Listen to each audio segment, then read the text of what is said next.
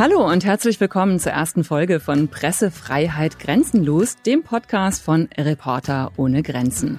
Wir nehmen uns einmal im Monat besonders viel Zeit, um über Pressefreiheit zu reden und um Menschen kennenzulernen, für die dieses Grundrecht nicht selbstverständlich ist. Mit Menschen reden wir, für die Reporter ohne Grenzen sich einsetzt, Medienschaffende und Aktivistinnen aus der ganzen Welt, die gegen alle Widerstände trotzdem weitermachen und dranbleiben und die auch dorthin schauen, wo andere wegsehen. Das sind mitunter Menschen, die wegen ihrer Arbeit bedroht werden oder sogar Angst um ihr Leben haben müssen. Ich bin Nadine Kreuzzahler und moderiere für euch diesen Podcast. Mein erster Gast heute kommt aus Bangladesch und sie lebt seit 2015 in Deutschland. Shami Haag ist Journalistin, Bloggerin und Aktivistin und ist nicht freiwillig nach Deutschland gekommen. Sie musste fliehen, weil ihr Leben in Bangladesch nicht mehr sicher war. Sie hat sich in ihrem Land für eine säkulare Gesellschaft eingesetzt und für Frauenrechte, hat demonstriert und auch darüber geblockt. Jetzt schreibt, lebt und arbeitet sie in Berlin. Hier hat sie eine Journalistenschule besucht und Deutsch gelernt.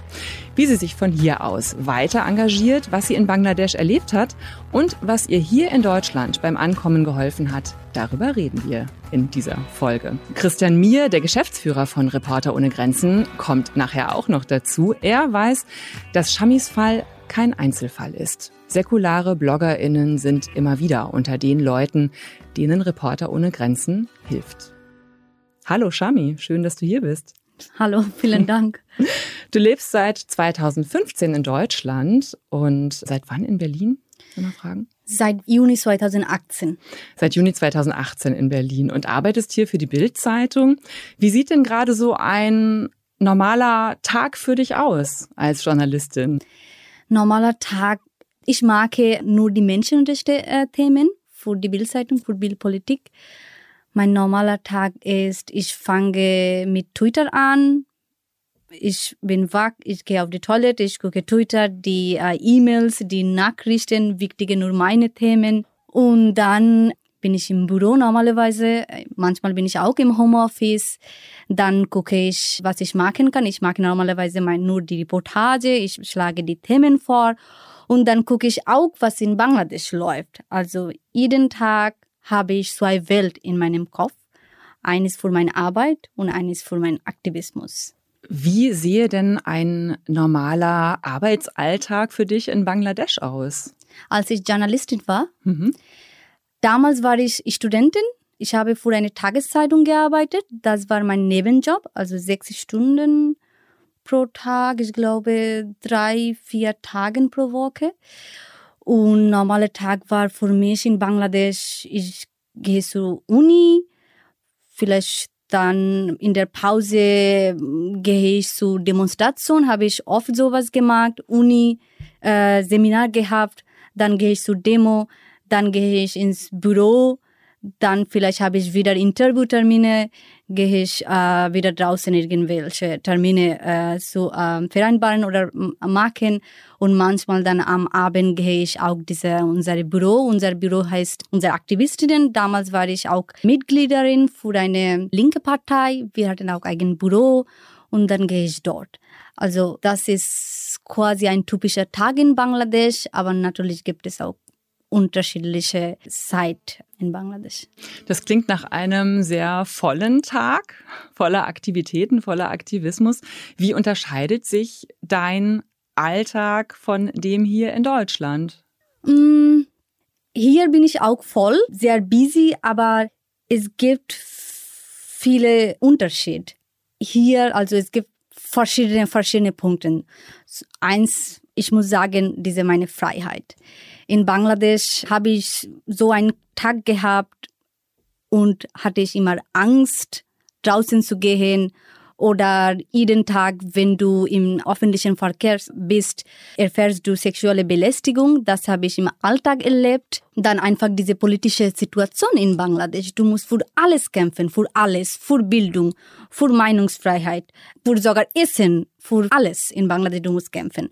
Und hier eigentlich ich genieße wirklich meine Freiheit. Natürlich, ich sehe viele kritische Punkte hier, deutsche Politik und so weiter. Man kann alles kritisieren. Aber ich bin sicher, falls etwas mit mir passiert in Deutschland, kann ich gesellschaftlich, juristisch kämpfen. Und in Bangladesch, du hast nicht diese Möglichkeit. Das ist, ich glaube, im Alltag mein Hauptunterschied, diese Freiheit. Und anderer Aspekt muss ich sagen, hier lebe ich meinen Alltag mit starkem Heimweh, was ich in Bangladesch nicht hatte. Das reflektiert in meinem Alltag. Es ist sehr schwer, damit umzugehen. Aber so, so lebe ich und so ist der Unterschied. Was vermisst du am meisten? Alles, alles. Ich vermisse vor allem Monsun. Du weißt, wir haben Monsun, ja. es regnet viel. das vermisst du? Es, ich vermisse es so, so. Also hier gibt es, es ist nicht so richtiger regnet oder Monsun. Ich vermisse sehr, sehr diese Monsun. Ich vermisse natürlich Essen, das Klima, die Freunde. Ich war dort eine Aktivistin, schon ein bisschen bekannt. Ich hatte viele Gruppen, viele Menschen in meinem Alltag.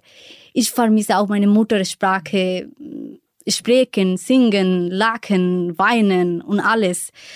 Und ich vermisse sogar alles, was ich in Bangladesch damals gehasst habe.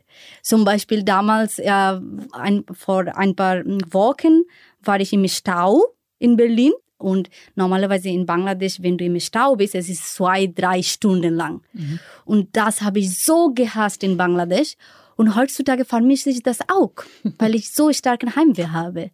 Ja, du hast auch vorhin gesagt, du wachst jeden Tag auf und hast zwei Welten in deinem Kopf, Bangladesch und Deutschland. Dann hast du auch erzählt, dass du oft Angst hattest in Bangladesch, dass dich das begleitet hat und hier musst du diese Angst nicht haben.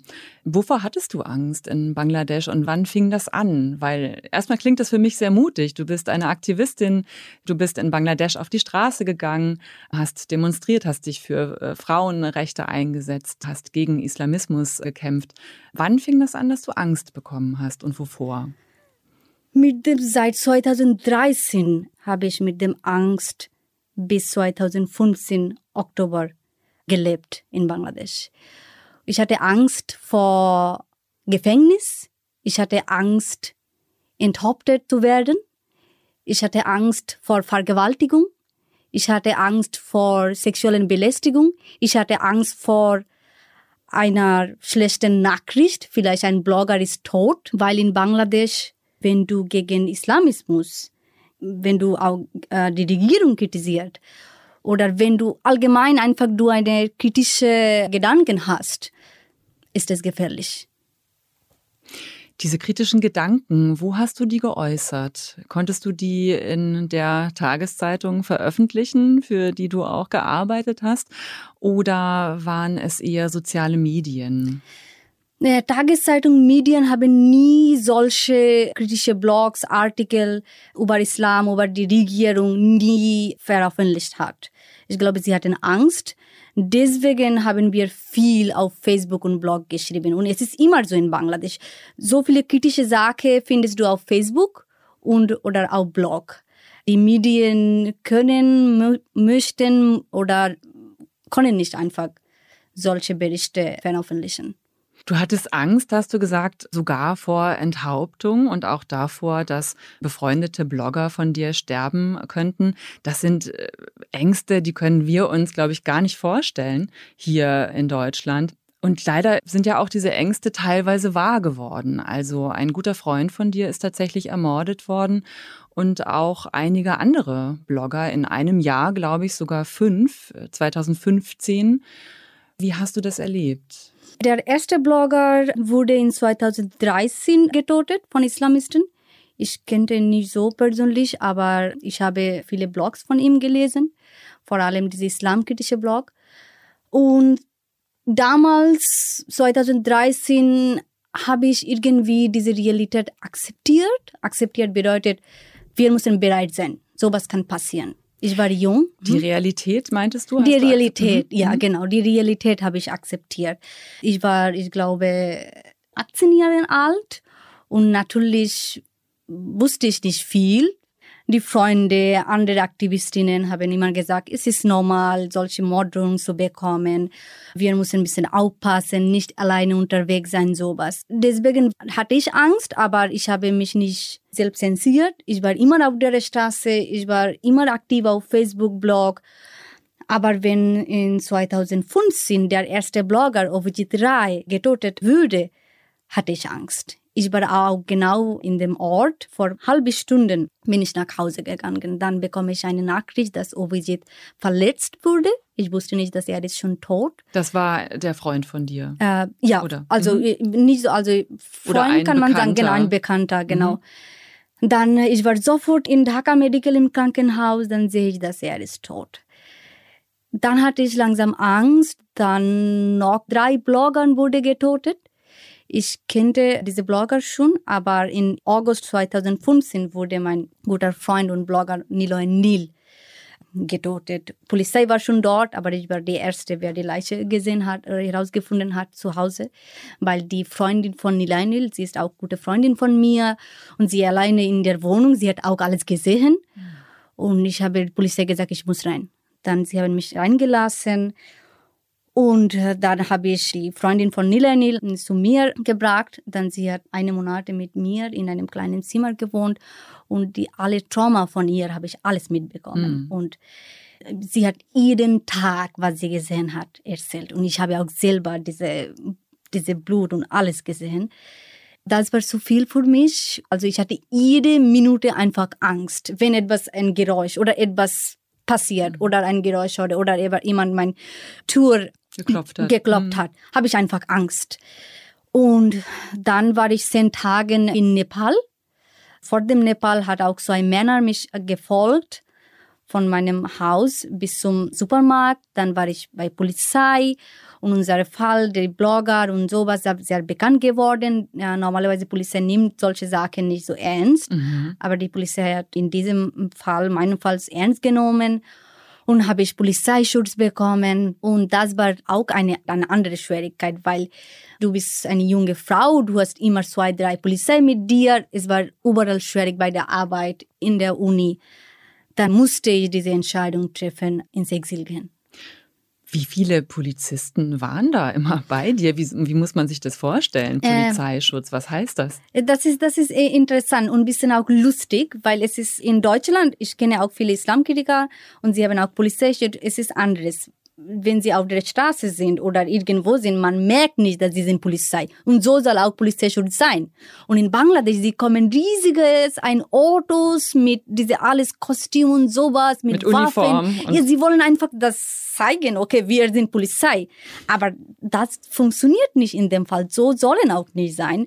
Manchmal sie kommen ein Auto, manchmal mit Motorbike manchmal, bevor ich ins Bett gehe, sie äh, gucken auch in mein Bett, ob etwas dort Baum gibt oder so Waffen gibt. Sie, also haben, sie waren auch bei dir in der Wohnung? Genau, dann. genau. Sie mhm. haben immer mit dieser Maschine kontrolliert, ob etwas gibt. Wenn ein Freund oder Freundin mich besuchen wollte, sie haben die Ausweis kontrolliert, alles. Das ist schon, muss ich sagen. Aber ich glaube, das war auch eine politische Entscheidung, weil Damals war dieses Thema sehr bekannt geworden, in internationalen Medien auch. Und internationale Community hat auch unsere Regierung kritisiert, unsere Gerechtigkeit, Polizei, das System und alles.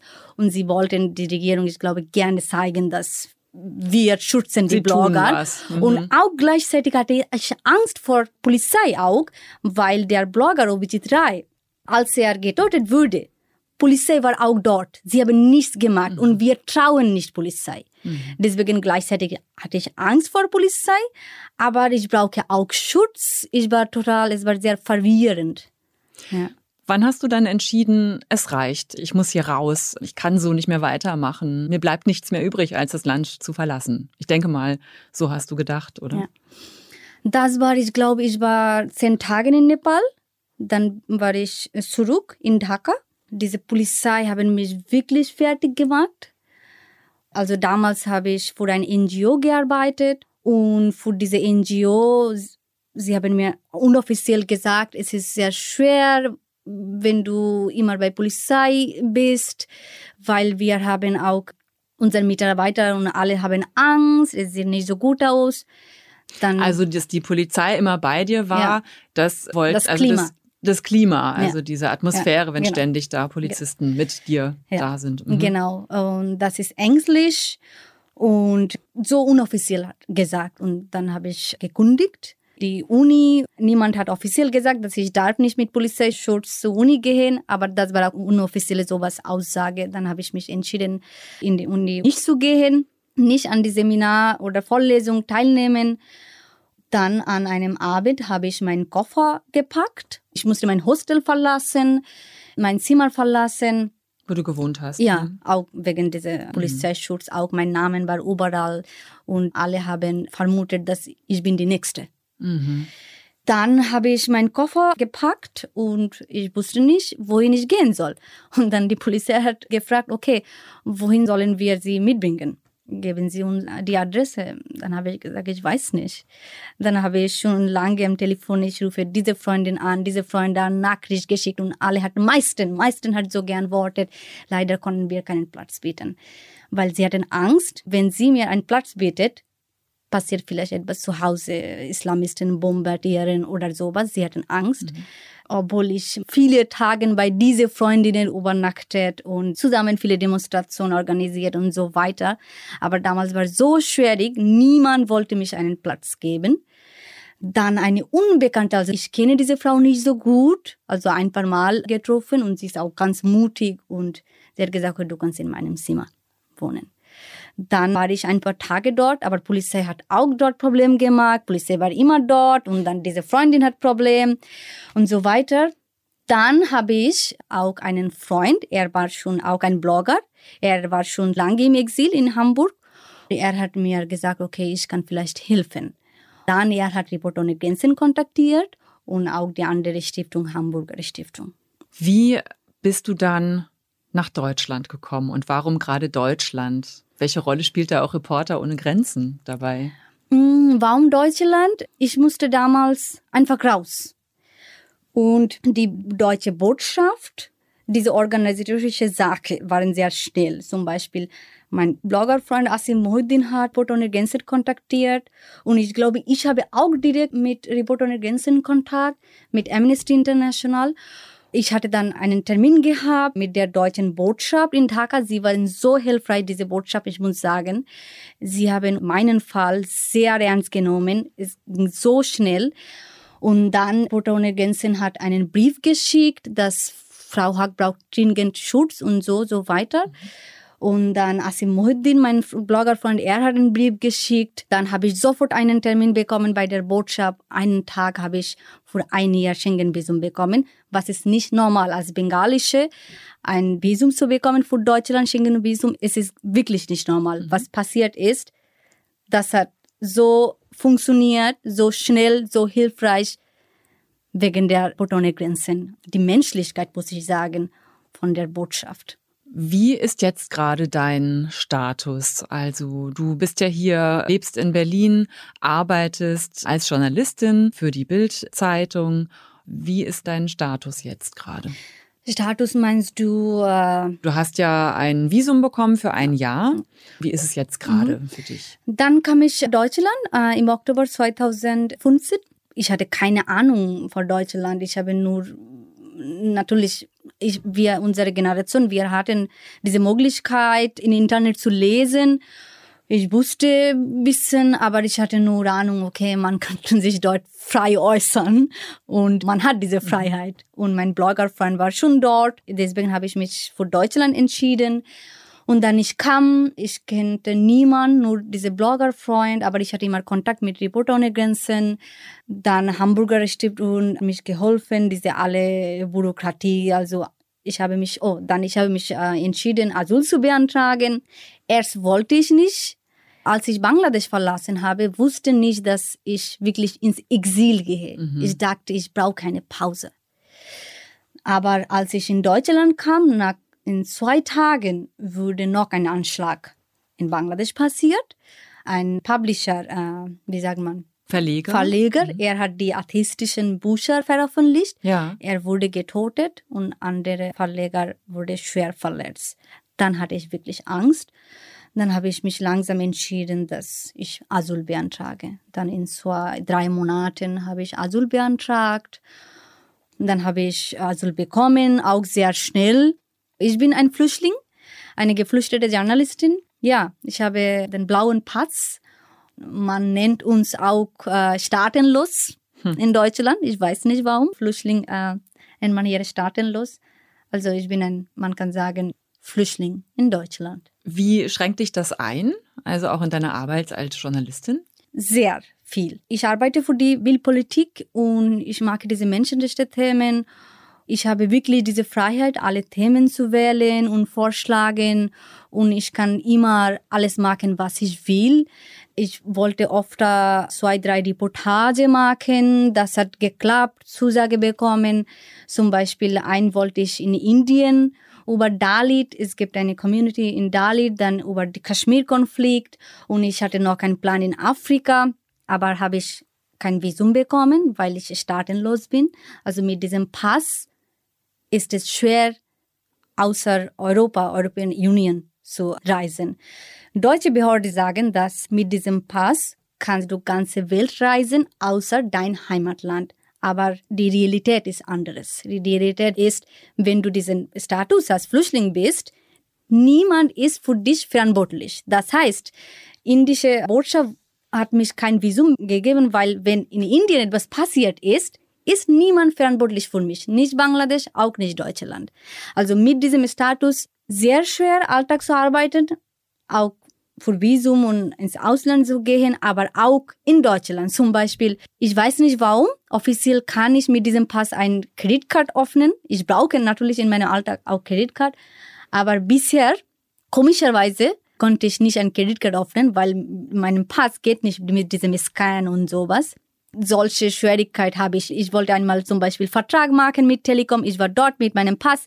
Sie kennen nicht diesen Pass. Sie gucken, was ist das? Dann steht dort Flüchtling. Dann sie sind nicht sicher. Also weißt du, das System hier in Deutschland, wir haben viele Flüchtlinge, aber, aber diese Behörde haben nicht viele Erfahrungen mit diesem Pass. Also das System ist sehr schwach. Sie wissen nicht, wie sie arbeiten soll. Und deswegen sind wir oft, oft Opfer in diesem Zusammenhang. Du schreibst weiter auch über Menschenrechte. Kannst du dich auch von hier aus weiter für Bangladesch engagieren? Und wenn ja, wie machst du das? Klar, klar. Wir haben jetzt eine digitale Zeit. Man kann wirklich alles machen, meiner Meinung nach. Es ist sehr schwer für mich, Zeit zu nehmen, für Bangladesch zu arbeiten, weil ich habe hier Vollzeitjob jetzt als Journalistin, wie ich gesagt habe, zwei ganz unterschiedliche Welten. Aber wenn ich Zeit habe, bin ich aktiv auf Facebook. Mein Facebook ist meistens für bengalische Leute. Und ich schreibe dort, ich mache Video, ich, ich schreibe auch Blog, ich mache auch manchmal Demonstrationen hier in Berlin. Zum Beispiel im Februar ein Autor, ein Schriftsteller, wurde im Gefängnis gestorben. Er war zehn Monate im Gefängnis, weil er die Regierung kritisiert hat. Ich glaube nur einen Beitrag auf Facebook. Und das hat mich so traurig gemacht so wurden gemacht, dann ich war mit anderen fünf, sechs Leuten vor der bengalischen Botschaft demonstriert. Sowas versuche ich immer machen und wie zum Beispiel jetzt gebe ich das Interview. Natürlich, ich will gerne diese Geschichte erzählen. Natürlich, ich bin sehr dankbar, die Hilfe, die Unterstützung von Reporter ohne Grenzen und ich will das Aufmerksamkeit machen, die Menschen mit Menschen, Menschen teilen und auch unsere Situation, was in Bangladesch passiert ist, was passiert, nochmal ins Licht bringen. Das ist auch ein Aktivismus. Und fühlst du dich dabei sicher hier oder erreichen dich auch hier in Deutschland Anfeindungen? Schwierige Frage. Ähm, wie ich am Anfang gesagt habe, dass ich genieße hier die Freiheit und natürlich, wenn ich mit Bangladesch vergleiche, ne? mein Leben, meine Erfahrungen in Bangladesch, meine Leben und Erfahrungen in Deutschland, dann bin ich ganz zufrieden. Aber natürlich, ich bin immer ein kritischer Mensch und ich sehe hier viele kritische Sachen Ehrlich, wenn ich etwas auf Deutsch oder auf Englisch oder für meine Arbeit über Islam schreibe oder Islam kritisiere, ich bin vorsichtig auf der Straße, in Berlin auch. Ich gucke wieder wie in Bangladesch links, rechts, ob ich alles in Ordnung ist. Und ich bekomme auch manchmal nicht Morddrohung, aber ein bisschen komische Nachrichten auf Facebook, auf Twitter, auf Instagram vor allem wenn ich gegen Islam etwas schreibe, kritisiere. Und auch diese Vergewaltigung und alles, es ist auch hier. Journalisten wurden bedroht, auch in Deutschland, auch in Europa. Deswegen sage ich, dass die englische Redewendung Freiheit ist nicht frei. Wie ich gesagt habe, egal was passiert hier, egal ob ich frei bin, ob ich mich wirklich sicher fühle oder egal, wichtig ist für mich, falls etwas passiert, kann ich juristisch, gesellschaftlich kämpfen. In Bangladesch, du hast nicht diese Möglichkeit. Hm. Ja. Wir haben ja schon drüber geredet. Du hast islamkritische Texte geschrieben. Das ist in einem Land, das eben religiös geprägt ist, vom Islam geprägt ist, natürlich nicht gerne gesehen. Deswegen wurdest du angefeindet, bedroht, Leute wurden äh, umgebracht. Hast du denn aber auch das Gefühl, dass du angefeindet wurdest, weil du eine Frau bist? Also Klar. Also weil als Frau, als Journalistin kann ich mir vorstellen, ist es in Bangladesch ja auch Klar. schwerer. Klar, also wenn ich an meine Morddrohung nur denke, meisten unserer Blogger sind Männer, wenige Frauen. Und sie bekommen nie eine Vergewaltigung Bedrohung. Wir nur Frauen.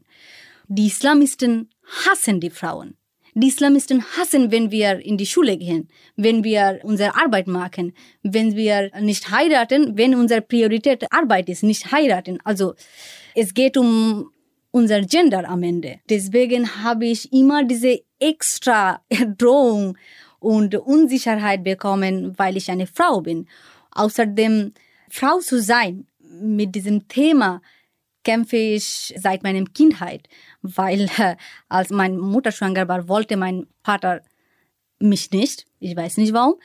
Als ich dann geboren bin, hat er uns verlassen, weil äh, es ist zweite Tochter, weil ich hatte äh, andere Schwester. Damit wollte ich nur hinweisen, mit diesem Gender kämpfe ich schon lange hier. Weil ich Frau bin, musste ich immer alles Schwierigkeit erleben, was die Männer nicht erleben müssen.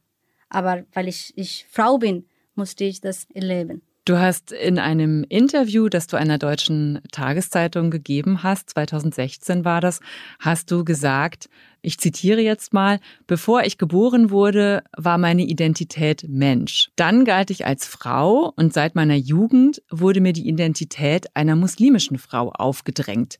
Jetzt kämpfe ich dafür, meine erste Identität zurückzugewinnen, also Mensch sein. Wie nah bist du diesem Ziel gerade?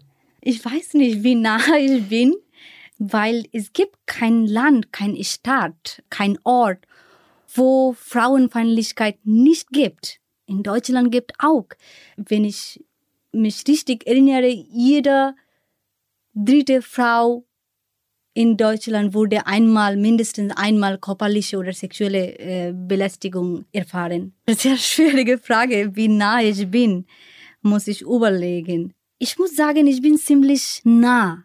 Ich bin ziemlich nah, weil hier erlebe ich auch Sexismus natürlich. Aber wie ich immer das sage, so einmal habe ich schon gesagt, ich muss drittes Mal sagen, egal was ist, in Deutschland kann man kämpfen immer. Ich habe die Möglichkeit. Wenn ich Rassismus erfahre, wenn ich Sexismus erfahre, sie sind Straftat. Ich kann Anzeige machen, ich kann zur Polizei gehen. In Bangladesch könnte ich nicht. Aber das ist eine richtig gute Frage. Ich muss noch mal tief überlegen, auch vielleicht heute, vielleicht zu Hause, wie nah ich bin. Oder was ist mein Ziel? Du kannst noch ein bisschen überlegen. Vielen Dank erstmal, dass du deine Geschichte mit uns geteilt hast. Ich würde jetzt gerne noch Christian Mier dazu holen, den Geschäftsführer von Reporter ohne Grenzen, um auch mit dir noch weiter darüber zu sprechen, wie säkulare BloggerInnen auf der ganzen Welt, also wie gefährdet sie sind, was das Internet damit äh, zu tun hat, welche Instrumente es gibt, äh, sie zu schützen und was Reporter ohne Grenzen genau da macht, um sich zu engagieren für Leute wie dich. Danke erstmal bis hierhin. Sehr gerne. Wir haben gerade die bewegende Geschichte gehört von Shami Haag. Christian Mier ist bei mir, bei uns, Geschäftsführer von Reporter ohne Grenzen. Shami ist ja leider kein Einzelfall. Ne? Also sie als Bloggerin, als Journalistin, die Islamisten äh, kritisiert, die die Regierung äh, kritisiert, hat Schwierigkeiten bekommen, hat Morddrohungen bekommen, ist auf einer Todesliste von Islamisten gelandet. Welche Erfahrungen hast du bei Reporter ohne Grenzen? Also wie häufig sind solche Fälle? Ja, wir haben ja einen eigenen Bereich Nothilfe und Stipendien bei uns und da gerade die Zeit, in der Shami hergekommen ist, das war eine sehr große Phase, wo wir viele solche Todeslisten hatten, wo viele Namen auf diesen Listen waren, die kursieren und Leute genauso wie Shami ja, buchstäblich ums Leben fürchten mussten und denen wir auch aus dem Land helfen konnten. Bis heute ist Bangladesch ein Land, in dem wir relativ viel machen, zu dem wir viel machen. Aber ich erinnere mich auch, dass wir zu der Zeit, als Shami hergekommen ist, dass da deutlich mehr Fälle aus Bangladesch waren. Das da erinnere ich mich ganz persönlich dran und dass das eigentlich auch immer, jeder Mensch ist ein einzelner Mensch, aber trotzdem viele Leute auch mit ähnlichem Aktivismus wie Shami, die genau sich eigentlich für Säkularismus in einer sehr religiös geprägten Gesellschaft eingesetzt haben und dass die genau deswegen Probleme bekommen haben. Aber das ist trotzdem auch bis heute einem Problem. Im Gegenteil, es hat sich auf der politisch-juristischen Ebene sogar noch mal eher Dinge verschärft. Also die Gewalt, die wir in Bangladesch erleben, das muss ich sagen, das beschäftigt mich persönlich manchmal durchaus auch eher mal sehr. Ich habe viel im Rahmen der Arbeit bei Reporter Grenzen mit viel Gewalt und Morden zu tun, aber ich finde manchmal das, was ich an Gewalt hatten aus Bangladesch höre, finde ich unvergleichlich brutal, mhm. wenn ich es jetzt mal so ganz persönlich ausdrücke, irgendwie mit Macheten und mit Stangen Leute zu ermorden und zu schlagen, wo ich denke, das ist, ich meine, jede Gewalt ist roh, aber irgendwie finde ich das manchmal so relativ unvergleichlich brutal. Und gleichzeitig gibt es seit 2018 so ein neues Gesetz, in dem Digital Security Act, mit dem versucht wird, genau solche Blogger, Journalisten, die im digitalen Raum sich bewegen, versucht, nochmal mundtot zu machen. Und ganz viele Journalisten haben Anzeigen bekommen, im Gefängnis gelandet.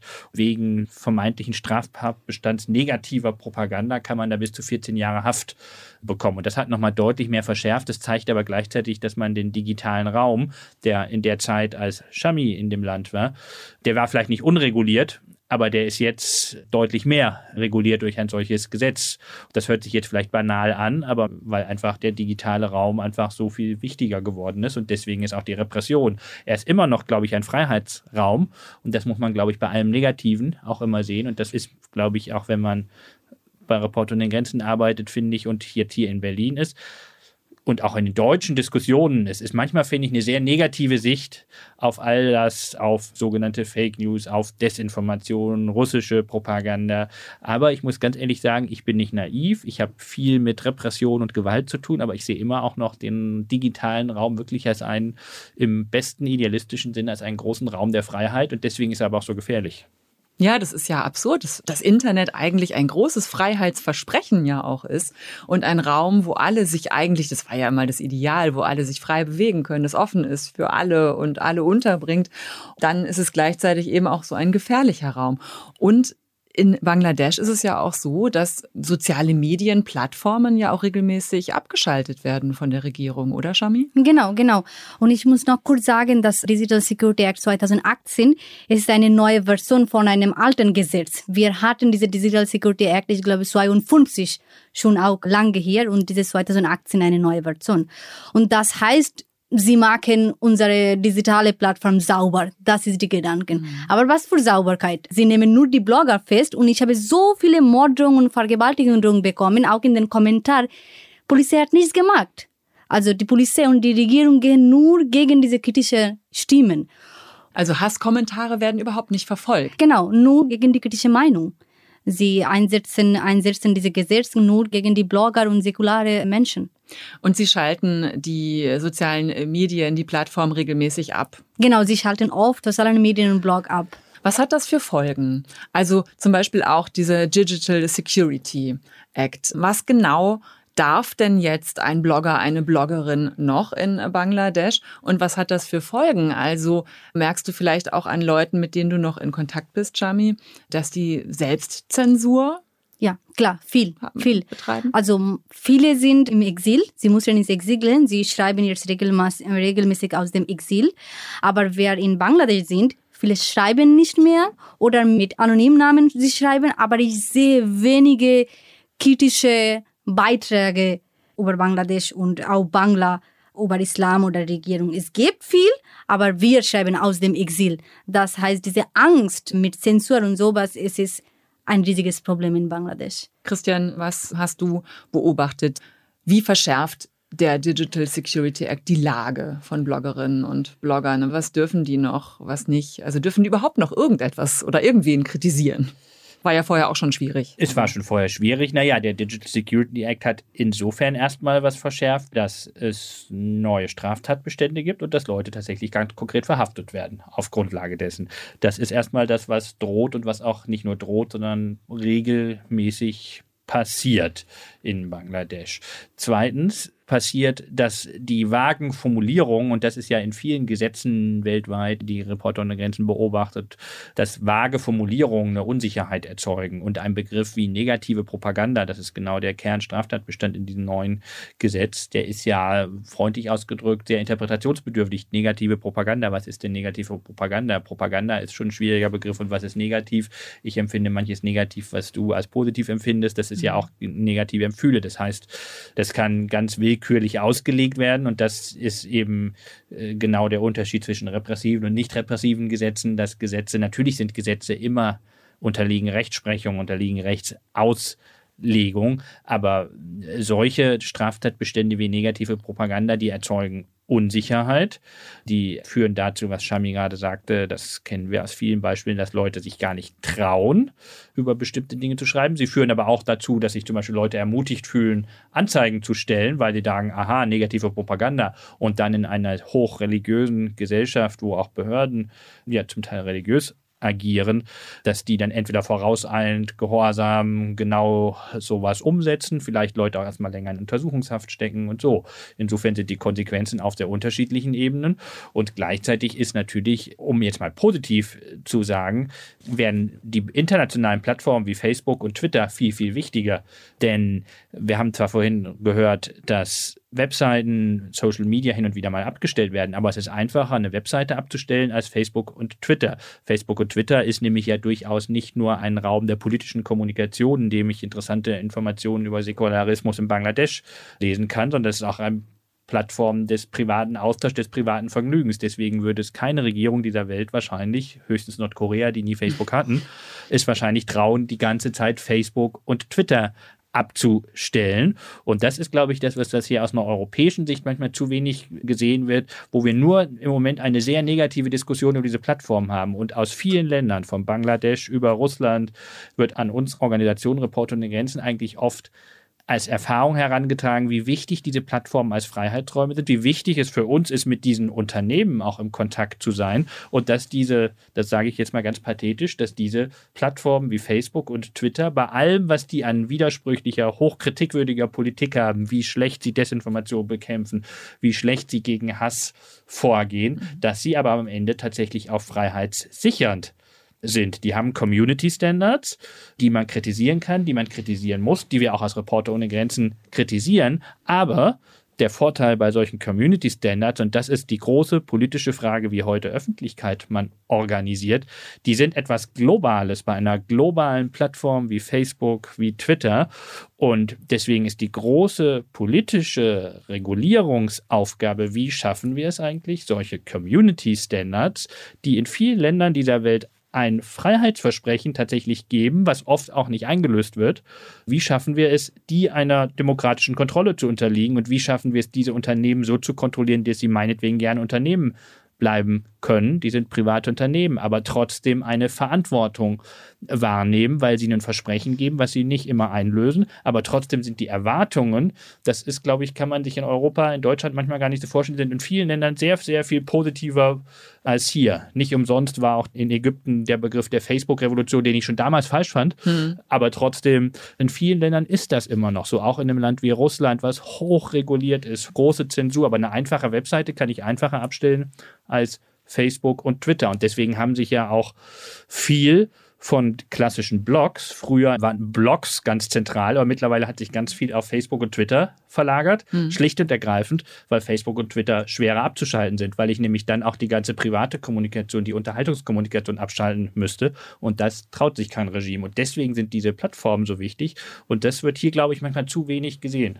Ja, wir nehmen das dann einfach für viel zu selbstverständlich dann manchmal. Ne? Also wenn man in Deutschland aufgewachsen ist, dann ist das alles so vielleicht zu selbstverständlich. Ja, und ich werde ja nicht von Facebook bezahlt. Im Gegenteil, wir sehen Facebook sehr kritisch. Ja. Wir haben gerade eine Strafanzeige gegen Facebook eingereicht in Frankreich. Aber eigentlich genau aus der Haltung heraus, weil wir Facebook erinnern an seine eigene Verantwortung. Hm. Shami, du hast auch deine Artikel damals vor allem auf Facebook veröffentlicht. Ne? Genau, meiste mhm. Aufmerksamkeit habe ich auf Facebook bekommen. Mhm. Also in Bangladesch, Facebook ist sehr, sehr aktiv. Mhm. Christian, du hast gerade gesagt, ihr führt auch eine Klage gegen Facebook. Wie engagiert sich denn Reporter ohne Grenzen noch, um eben gerade diese digitalen Räume auch sicherer zu machen für JournalistInnen weltweit, auch gerade aus Krisengebieten, wo sie bedroht sind? Wie engagiert sich da Reporter ohne Grenzen? Ja, ausführlich und viel, weil wir haben den Raum der Freiheit schon früh bedroht gesehen. Wir haben schon, glaube ich, Mitte der 2000er Jahre, ich weiß nicht mehr genau wann, 2005 oder so, haben wir schon jährlich eine Liste der Feinde des Internets rausgemacht. Die veröffentlichen wir mittlerweile nicht mehr, weil die so lang wäre. Schon früh haben wir uns beschäftigt, glaube ich, mit den Bedrohungen des freien Raums. Aber heute machen wir auf ganz, ganz unterschiedlichen Ebenen. Einmal auf einer politischen Ebene. Wir haben einen eigenen Arbeitsbereich Internet Freiheit, wo wir uns eigentlich nur politisch mit Regulierung beschäftigen, mit Regulierung von dem Raum Internet, von der digitalen Sphäre. Wir beschäftigen uns dort, wie wird Überwachungstechnik, die ganz oft aus Deutschland kommt, wie Trojaner, die aus Deutschland in viele Länder dieser Welt exportiert werden können, wie kann das reguliert werden oder verboten werden im besten Fall. Wir beschäftigen uns aber auch ganz viel eben mit der Regulierung von solchen Plattformen wie Facebook, Twitter und Google, wo wir mit den Plattformen im Gespräch sind, wo wir aber eben auch solche Strafanzeigen stellen, wo wir Facebook vorwerfen, ihr verletzt eure eigenen gegebenen Versprechen, aber wir wir sind auch mit Überwachung, was ein ganz großes Thema ist, digitale Überwachung, beschäftigen wir uns auf unterschiedlichen Ebenen, dass Gesetze so gestrickt werden, dass Journalistinnen und Journalisten sich sicher digital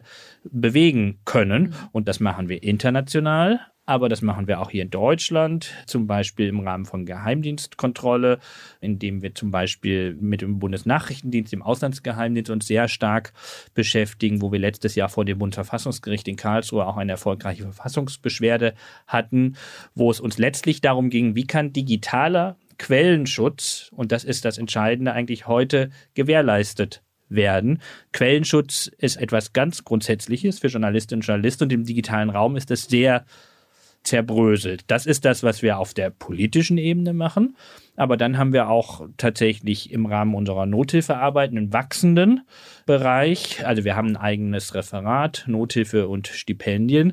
Aber dort sehen wir schon seit einer Weile eigentlich, wir haben mal vor ein paar Jahren eine Auswertung gemacht, dass so knapp die Hälfte all unserer Nothilfefälle über einen Zeitraum von zwei Jahren, die wir mal ausgewertet haben, auf der ganzen Welt, von Bangladesch über Syrien bis Kolumbien, dass knapp die Hälfte der Nothilfefälle, also Menschen, Journalistinnen und Journalisten, denen Reporter ohne Grenzen geholfen hat, in Notlagen geraten sind, in der Folge digitaler Überwachung, dass sie gefoltert wurden, dass sie das Land verlassen mussten, dass sie inhaftiert wurden, wo unmittelbar das nur geschehen ist wegen digitaler Überwachung. Und deswegen ist es so wichtig, sich damit zu beschäftigen, politisch.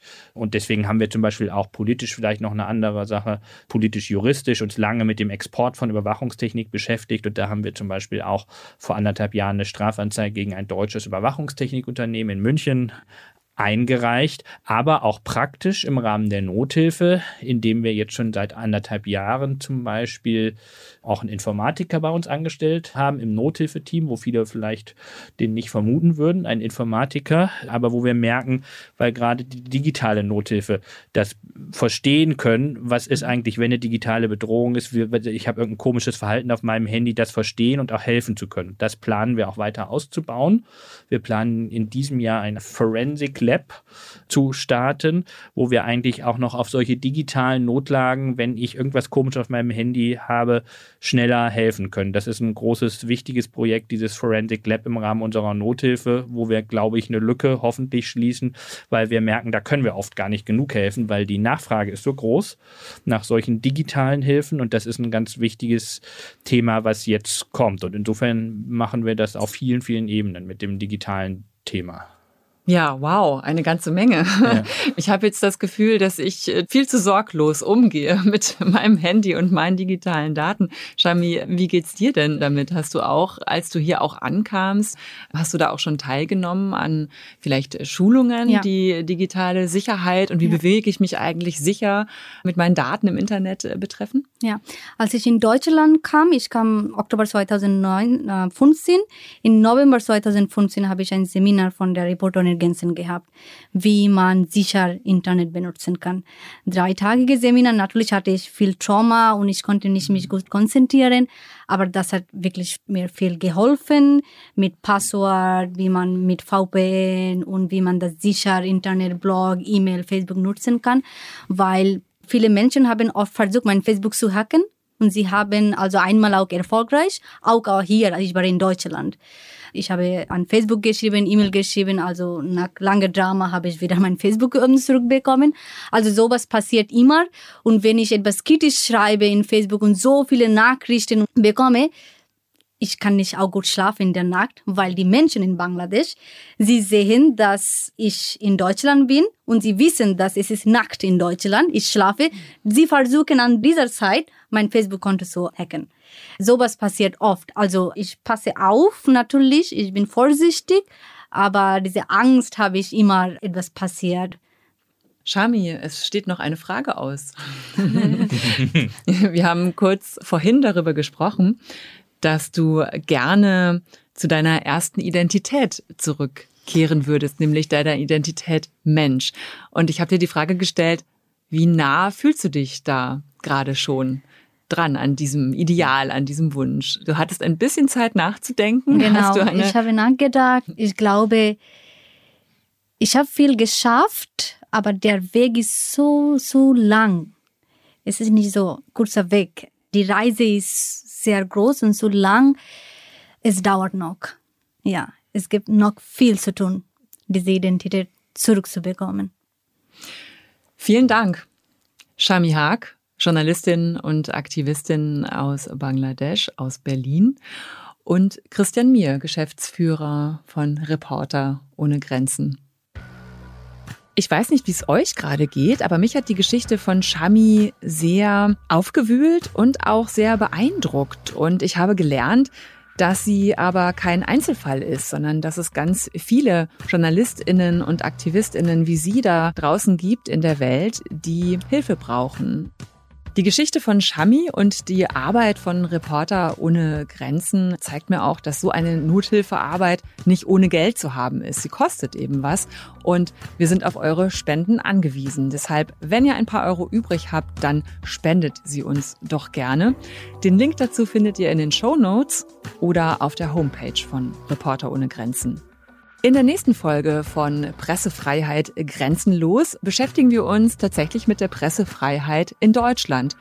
Das klingt jetzt vielleicht erstmal komisch und ihr denkt, wieso? Pressefreiheit in Deutschland? Wir haben doch damit kein Problem. Naja, warum es doch Probleme gibt und welche das sind, das besprechen wir dann in der nächsten Folge. Wenn euch dieser Podcast gefällt, dann abonniert uns gerne bei Spotify, bei Amazon Music, bei dieser und überall da, wo es Podcasts gibt.